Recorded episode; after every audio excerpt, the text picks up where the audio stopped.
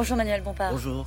Elisabeth Borne a dédié sa nomination à toutes les petites filles, les encourageant au fond à aller au bout de leurs rêves. Euh, est-ce que vous félicitez de voir arriver une femme à Matignon? C'est sans doute le seul point positif de cette décision, parce que pour le reste, c'est un choix qui est un choix de, de, continuité, alors que le président de la République nous avait annoncé euh, un changement total dans sa deuxième mandature.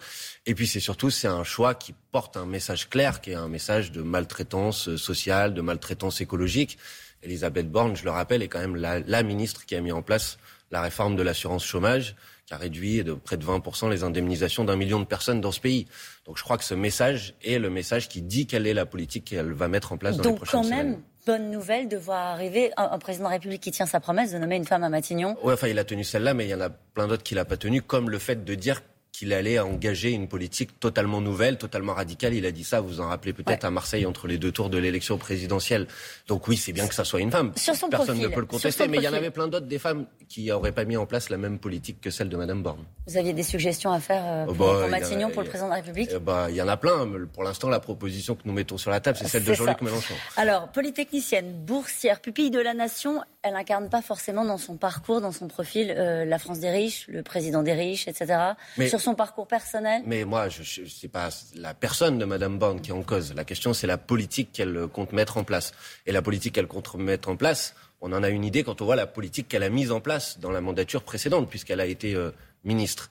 Et je parlais de la réforme de l'assurance chômage, je peux parler de quand euh, elle a euh, mis en place la privatisation de la SNCF, l'inaction climatique, puisqu'elle a été ministre de l'écologie dans un mandat dont, je rappelle, le président de la République a été condamné à deux reprises pour inaction climatique et environnementale. Ça, c'est son bilan. Elle Donc ça n'augure rien de bon Elisabeth pour la suite. Borne. C'est vrai qu'elle a été ministre de l'écologie. Elle sera chargée de la planification écologique. Hein, c'est ce qu'a dit le président de la République. Euh, hier soir, euh, elle a dit qu'il fallait agir plus vite, plus fort. On rappelle qu'elle a lancé le plan vélo, abandon du projet Europa City, fermeture de deux réacteurs de Fessenheim. Mmh, Est-ce ça vous dites au fond, elle n'a pas de bilan écologique. Non, pas du tout. Euh, euh, D'abord, je le disais, je le répète, euh, c'est sous sa mandature, sous la mandature d'Emmanuel Macron, que la France a été condamnée par les tribunaux à deux reprises pour inaction climatique et euh, environnementale. Et puis Madame Borne elle-même a reporté de 10 ans, je crois, l'interdiction du plastique à usage unique. Euh, elle a supprimé un nombre de, de fonctionnaires importants au, au, ministère de l'écologie. Vous voyez, son bilan écologique, malheureusement, il est aussi inquiétant que son euh, bilan en matière sociale. Donc elle n'est pas écolo Non, je ne crois pas. Non. En tout cas, son, ses actes ne, ne, ne, plaident pas pour elle sur ce sujet. Écologie, santé, éducation, plein emploi, renaissance démocratique, Europe, sécurité. Ça, c'est la feuille de route qu'a annoncé euh, Emmanuel Macron hier euh, dans un tweet au moment de la nomination d'Elisabeth Borne. Ça vous paraît répondre à toutes les urgences, à des priorités? Bah, C'est des mots. Après, la question, c'est qu'est-ce qu'on en fait en matière euh, d'emploi, en matière sociale, par exemple Est-ce qu'on continue euh, à, avec le gel des salaires qu'on a observé depuis maintenant plusieurs années ou est-ce qu'on augmente le SMIC à 1500 euros? C'est la proposition que mmh. formule Jean-Luc Mélenchon. En matière de pouvoir d'achat, est-ce qu'on laisse les prix s'envoler, les prix du carburant, les prix des, des, des produits de première nécessité ou est-ce qu'on bloque les prix? Euh, C'est la proposition qu'a formulée Jean-Luc Mélenchon en matière de retraite. Est-ce qu'on laisse euh, le président de la République et Madame Borne maintenant reporter l'âge de départ à la retraite à 65 ans? Ou est-ce qu'on revient à la retraite à 60 ans C'est la proposition de Jean-Luc Mélenchon. C'est pourquoi ce qui est important, puisqu'on est dans une campagne des élections législatives, c'est que les Françaises et les Français choisissent. S'ils veulent que Madame Borne continue son mandat, bah, ils votent pour les candidats de la République en marche. S'ils veulent qu'on change de Premier ministre, qu'on mette en place une politique différente, qu'on envoie Jean-Luc Mélenchon à Matignon, ils votent pour les candidats de la nouvelle Union populaire qu'on a constituée ensemble. Alors vous vous proposez, vous l'avez dit rapidement, un SPIC à 1500 euros. Laurent Berger, qui était ici même, à votre place, hier dit c'est pas la bonne idée. Il dit c'est pas le sujet. Au fond, il y a 144 branches sur 171 qui ont des minima sociaux en dessous du SMIC. C'est ça le sujet. Bah, L'un n'empêche pas l'autre. D'abord, M. Berger a dit cette position, mais je sais que d'autres organisations syndicales défendent l'idée de l'augmentation du SMIC de manière immédiate. Et bien évidemment, là où M. Berger a raison, c'est qu'à partir du moment où on augmente le SMIC, ensuite il faut convoquer une conférence sur les salaires pour faire en sorte que dans les branches, les salaires soient réévalués pour qu'il n'y en ait pas en dessous du SMIC. Alors, une conférence sur les salaires, en général, ça, ça peut déboucher sur rien. Pourquoi est-ce que ça, ça, déboucherait sur quelque chose mais, avec vous? D'abord parce que, en utilisant le levier du SMIC,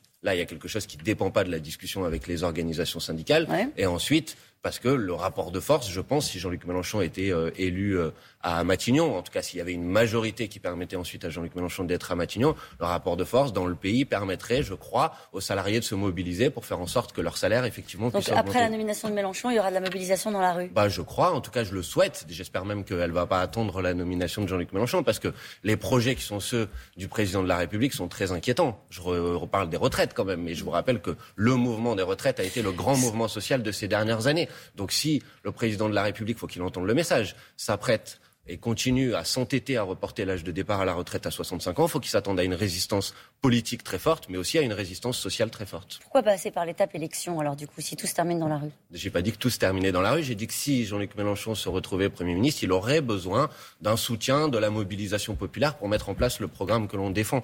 L'objectif, c'est tout simplement d'améliorer la vie des gens. Et pour ça, on a besoin de gouverner ce pays. Et ça, ça passe par des élections. Donc non, tout se passe pas dans la rue. Ça se passe le 12 juin. Si vous votez pour une majorité de députés de la nouvelle Union populaire, c'est ce programme, celui dont j'ai parlé ce matin, qui va s'appliquer. Ça, c'est pour euh, se mobiliser contre la réforme des retraites. Mais sur la question des salaires, comment est-ce qu'on fait plier Vous dites qu'il y aura un rapport de force différent. Comment est-ce que vous faites plier les entreprises? Alors, Premièrement, le SMIC ne dépend pas du rapport de force, c'est une décision qui est une décision gouvernementale. Pour le reste des salaires. Deuxièmement, il y a aussi la volonté de convaincre. Moi, j'entends tout à fait le fait que pour des petites ou des moyennes entreprises, la hausse du SMIC, ça soit pas forcément une mesure qui soit facile. Donc, dans le programme que propose Jean-Luc Mélenchon, il y a l'idée de mettre en place une caisse de péréquation qui fait que la charge due à l'augmentation des salaires reporte davantage sur les grandes entreprises plutôt que sur les petites et les moyennes entreprises. Et ben, je crois que ce travail de conviction, on peut l'avoir avec, euh, y compris le patronat. D'ailleurs, dans certaines branches, le patronat lui-même dit que les salaires sont trop bas, qu'ils n'arrivent pas à recruter et qu'il faut augmenter les salaires. Donc, vous voyez, ça ne sera pas que de la confrontation. Il y a aussi de la conviction. Vous avez entendu tout à l'heure la chronique d'Axel de Tarlé. Le coût de la dette